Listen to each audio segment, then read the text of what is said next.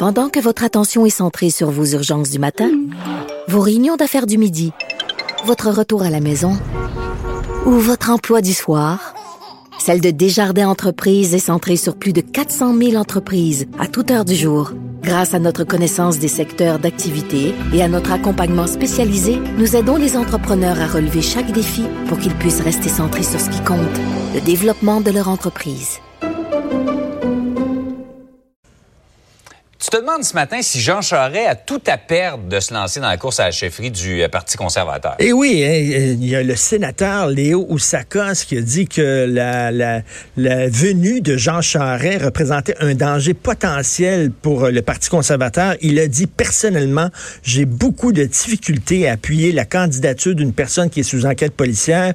Il dit c'est irresponsable pour un candidat de mettre son parti dans une position dangereuse, aussi dangereuse donc, là, il est en train de jongler. Est-ce que je me lance ou je me lance pas? Et on sait que euh, M. Jean Charest, bon, il y a toutes sortes d'allégations. Hein. On se souvient du livre Québec Inc., euh, les documents qui ont été rendus publics récemment sur les initiatives douteuses de son grand chum Marc Bibot. Donc, euh, là, il fuit les journalistes, mais s'il se lance dans la course au leadership, il va revenir ben, sous les projecteurs. Il va être sur la défensive pendant plusieurs jours. Ben, c'est ça, il va être sous les projecteurs et là, on va dire ah, ah, là, on va s'intéresser à ce qu'il est. Moi, j'ai deux noms à lui dire, puis j'écris là-dessus aujourd'hui dans le journal. Michael Applebaum. Michael Applebaum, lui, euh, lorsque Gérald Tremblay a démissionné de la mairie de Montréal, plutôt que rester dans son coin parce qu'il y avait des squelettes dans le placard, Monsieur Applebaum, il y avait des hum. choses à cacher, plutôt que rester dans son coin discret, longer les murs, etc., faire profil bas, il a dit, moi, je veux, je veux être maire de Montréal. Moi, il est allé sous les projecteurs et là, les gens ont dit, ah, tiens, il est maire de Montréal? On va aller fouiller.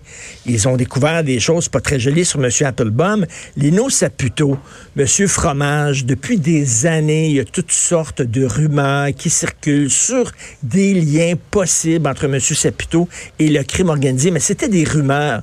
Mais là, M. Saputo a hmm. décidé d'écrire son autobiographie avec la plume de John Parizella et euh, pour mettre les, remettre les pendules à l'heure et dire que c'est complètement faux. Mais là, il y a des journalistes de Radio-Canada qui ont dit, ben, regardons ça, il vient de lui de raconter sa vie, on va aller fouiller. Et là, ils, ont arrivé, ils sont arrivés avec des documents quand même assez compromettants pour M. Saputo. Donc, les gens, je dis, là, il n'y a aucune accusation contre Jean Charest, on s'entend, là, aucune accusation portée contre lui. Sauf que là, s'il devient maintenant euh, sous les projecteurs, il n'y a pas seulement que la presse québécoise qui va s'intéresser à ce qu'il fait. Les journalistes canadiens anglais vont dire Gadon Gadon, il veut devenir premier ministre du Canada.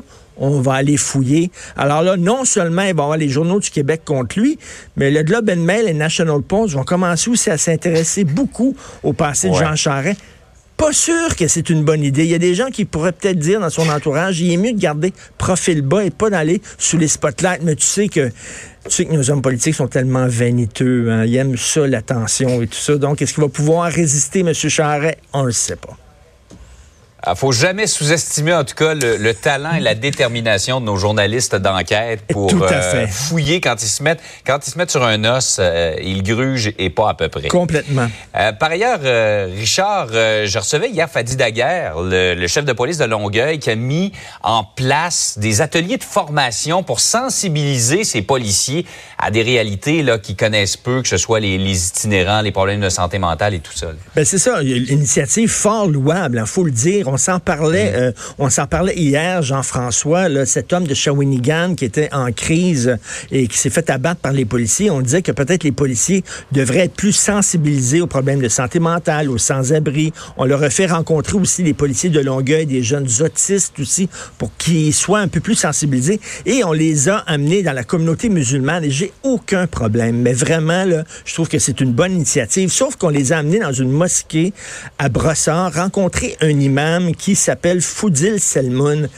Cet imam-là a déjà dit, écoute, devant un micro, euh, qu'il était pour la lapidation des femmes, qu'il était pour le fait qu'on coupe les mains aux, voleurs.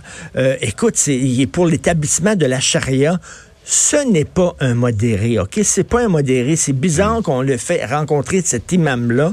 En plus, on leur a montré, bon, cet imam-là qui a dit, vous savez, nous autres, euh, euh, les homosexuels, on veut pas célébrer le mariage d'homosexuels parce qu'on trouve qu'ils vivent dans le péché. Et là, il fallait que les policiers acceptent ça en disant, ah, ben, c'est leur réalité, c'est leur culture, sans avoir un sens critique. Je m'excuse, mais au Québec, le mariage entre homosexuels, il est reconnu et on ne mhm. trouve pas que les homosexuels vivent dans le péché. Donc, on a le droit d'avoir un regard critique lorsqu'un imam dit ce genre de choses-là. On les a amenés dans une école coranique où il y avait des jeunes filles de 5-6 ans voilées et là, il y avait des policiers qui étaient mal à l'aise avec ça. Et là, on leur a dit, ben non, non, non, vous devez vous ouvrir à cette réalité-là. Voyons donc, sinon vous faites preuve d'intolérance et de fermeture ben on peut se poser des questions. On est en droit de se poser des questions en disant, c'est-tu correct, ça, de voiler des jeunes filles de 5-6 ans? Donc, tu sais, à la limite, pour moi, là, c'est euh, l'imam, M. Selmoun, qui devrait suivre un atelier de formation pour le sensibiliser à la réalité du Québec. On, on, a fait, là, on a fait les choses mmh. à l'envers. Donc, c'est bien beau s'ouvrir, mais on a le droit aussi d'avoir un sens critique sur la religion. N'importe quelle religion, là. Si un curé te dit, mmh. moi, je veux rien savoir des homosexuels, on a le droit de dire, ben, sais-tu quoi? Peut-être que je suis pas d'accord avec toi. Donc, euh, je trouve que c'est bien beau l'ouverture, mais il faut garder notre sens critique. Or, les policiers qui semblaient poser des questions étaient comme pointés du doigt en disant, vous êtes fermés, vous êtes intolérants. Il y a un malaise face à cette formation-là. Richard, merci beaucoup. Bonne journée. Merci. Excellente journée. Merci. À demain.